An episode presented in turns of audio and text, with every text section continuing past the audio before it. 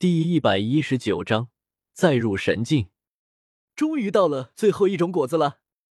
周通拿出最后一种果子，最后一种果实样子很特别，形似小圆盘，蓝光闪闪，在上面有八个伤疤，呈淡金色，像极了八卦。周通直接吞下这枚果子，盘膝炼化，顿时。果子内部的八种先天纹烙化成八卦，排列在八方，将它包围。一幅又一幅神秘的道图浮现，将它淹没。这一瞬间，周通好似升华了，进入了一种前所未有的状态。他像是羽化飞升了一样，浑身毛孔舒张，宛如在接受神灵的洗礼。这是神境状态。这一刹那。周通的脑海前所未有的清晰，他的脑海中下意识的浮现出了自己曾经开创了一半的秘术千山印。这一刻，他好似感悟到了什么东西，双手在虚空中不断的滑动着，千山印的印法迅速浮现而出。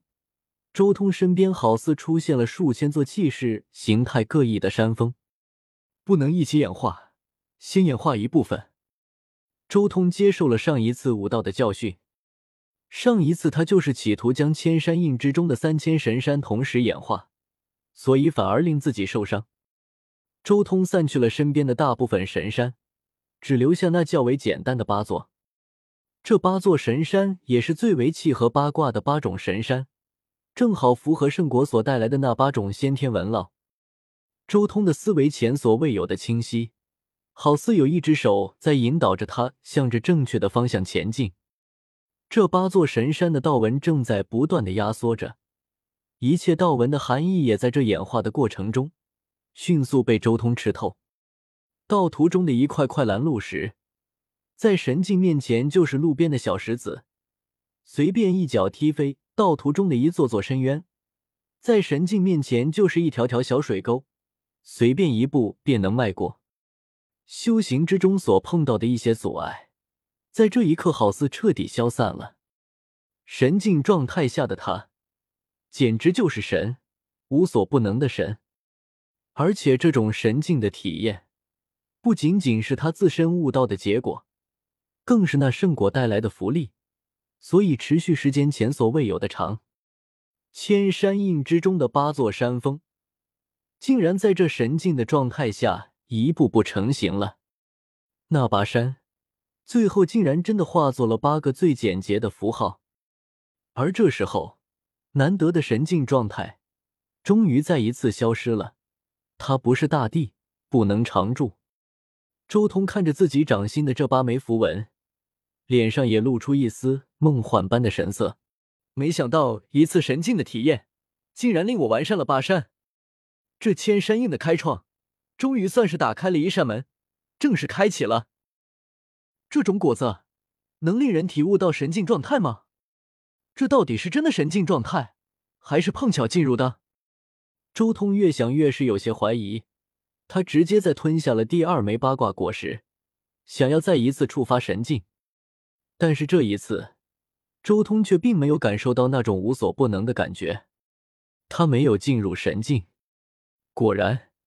之前只是意外，周通心中有些遗憾，但他很快就振作起来。每一次吞下圣果，都是一次绝佳的机遇。他要再一次利用周围的这八种先天纹烙，来修成一项秘术——八级神印。这是伏羲大帝开创出来的一项秘术。此印乃是以混沌为始，演化无极，无极化太极，太极生两仪。两仪生四象，四象生八卦。伏羲大帝以八卦为根基，演化出天地八极，而化作了八种印法，即天地山泽风雷水火。这八种印法交相生衍，幻化天地万象。修行这八级神印，首先需要的便是感悟八级神文。周同盘坐于地。身边八种先天纹路不断的围着他环绕不休。周通看准这八种先天纹路，直接抓住其中一种代表着天的先天纹路，然后以八级神印的法门开始炼化，最后化作天之印，烙印在掌心。顿时，一种高远的感觉从周通身上浮现而出。天之印，演化天象。这一印高远深邃，如万古云霄，空灵无极。仅仅只是出城，便令周通好似苍天一般深邃空灵。天之印修成，接下来便是第二印地之印。地之印演化大地，这一印沉重至极，如山河大势，沉浑厚重。之后便是山之印、泽之印、风之印、雷之印、水之印、火之印。山之印演化山岳，这一印气势雄浑，如山峦耸立，雍目雄奇。泽之印演化沼泽，这一印主旨在空，现底于无形。风之印，风乃宇宙之气，起于清平之末，舞于松柏之下。这一印变化多端，轻柔时有杨花拂柳，癫狂时则有摧枯拉朽之威。雷之印演化雷霆霹雳，雷霆万钧，但只是一瞬。是以这一印迅猛无比，不出则已，出则无坚不摧。水之印演化天下水，若江若海，若湖若瀑，天下莫柔弱于水。而攻坚强者莫之能胜，这一役乃主旨乃是弱之胜强，柔之胜刚之妙地。火之印演化万火，霸气十足，无所遮拦，便似野火燎原，势不可当。八级神印最粗浅的部分终于修成了。周通抬手看向了自己掌心，八道神纹如八卦一般印在自己掌心，顷刻间便能引动。从而一举发威，这只是八级神印最基础的力量。随着周通的不断修行，这些神纹将会渐渐消失。但神纹的消失却不代表八级神印演化失败，而仅仅只是一个开始。